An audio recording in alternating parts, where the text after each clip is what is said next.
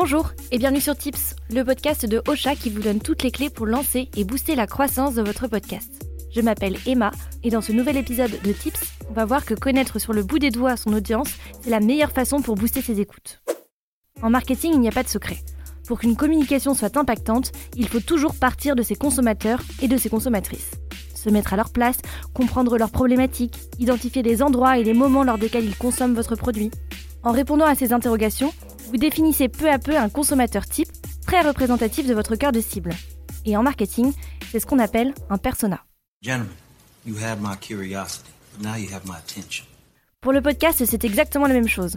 En connaissant parfaitement votre cœur de cible, vous allez pouvoir définir un auditeur type que l'on appelle un persona auditeur.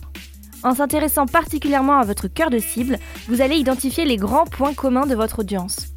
Pas le spécifique ni l'exceptionnel, l'objectif ici est justement de ne pas s'attarder sur les différences, mais de se concentrer sur ce qui rassemble vos auditeurs, ce qui les rapproche, aussi unique soit-il.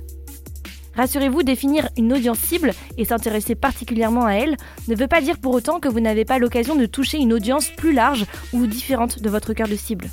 Ça veut simplement dire que vous serez plus cohérent dans votre communication et donc plus clair pour les personnes susceptibles de devenir fans de votre podcast. Gardez en tête que ce sont justement vos fans qui vont le plus recommander votre podcast à d'autres auditeurs et auditrices par la suite. C'est donc primordial de les connaître parfaitement et de les chouchouter au maximum. Pour définir votre persona auditeur, vous devez vous poser 7 questions fondamentales que l'on va voir ensemble. La première question à vous poser est simple. À qui s'adresse votre podcast? Imaginez votre persona, donnez-lui un prénom, inventez son âge, son métier et la ville dans laquelle il habite.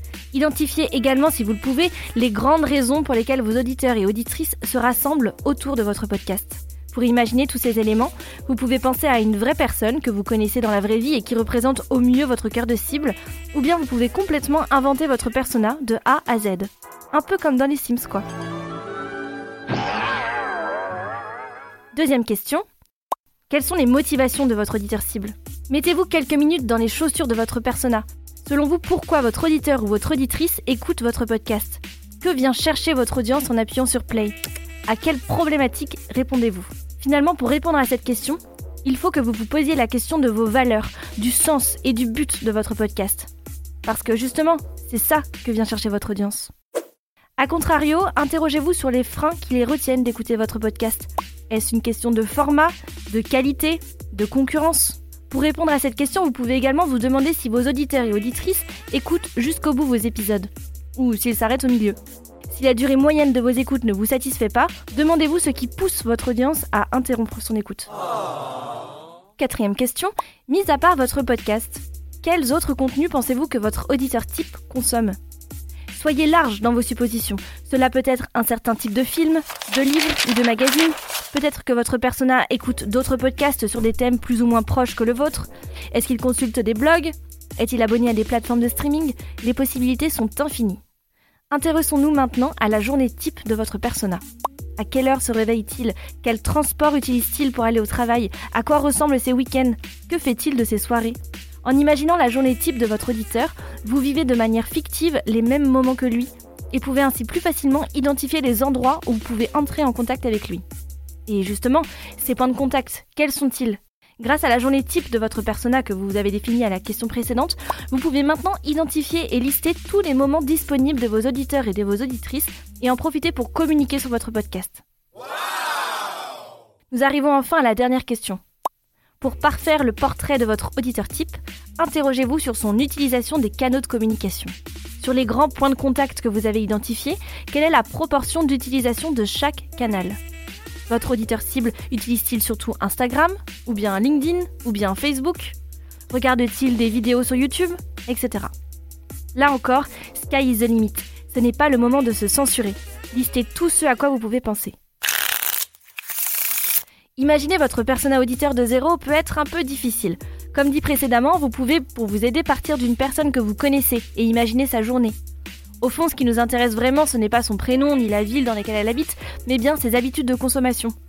Ce qu'on veut, c'est surtout pouvoir se mettre à sa place et identifier les endroits et les moments où vous pouvez entrer en contact avec elle. Il existe également une autre façon de répondre à ces sept questions et de définir votre persona auditeur. C'est d'aller interroger directement votre audience existante. Organisez des entretiens d'une demi-heure, discutez avec elle, apprenez à mieux la connaître. C'est en ayant parfaitement identifié votre cœur de cible que vous pourrez créer du contenu de qualité et donc booster vos écoutes in fine. Se poser ces questions, c'est bien, mais y répondre rapidement en écrivant les réponses dans un coin de son carnet, ça l'est un peu moins. Pour être vraiment efficace dans la définition de votre persona auditeur et pour pouvoir vous y référer le plus souvent possible, le mieux est de synthétiser vos réponses. On vous propose donc de créer une fiche persona et de représenter ces réponses de façon très visuelle pour faciliter leur compréhension et vous en imprégner complètement. Et pour vous aider, nous vous avons préparé un template de fiche persona à remplir vous-même. On vous a mis le lien dans la description de l'épisode. Merci d'avoir écouté cet épisode de Tips jusqu'au bout. Vous connaissez désormais la chanson. S'il vous a plu, n'hésitez pas à laisser un avis sur Apple Podcasts et sur Spotify et à partager l'épisode autour de vous. Si vous avez des idées de sujets que vous aimeriez que l'on aborde dans Tips, dites-le nous en commentaire ou bien sur les réseaux sociaux de Ocha. À la semaine prochaine pour un nouvel épisode de Tips.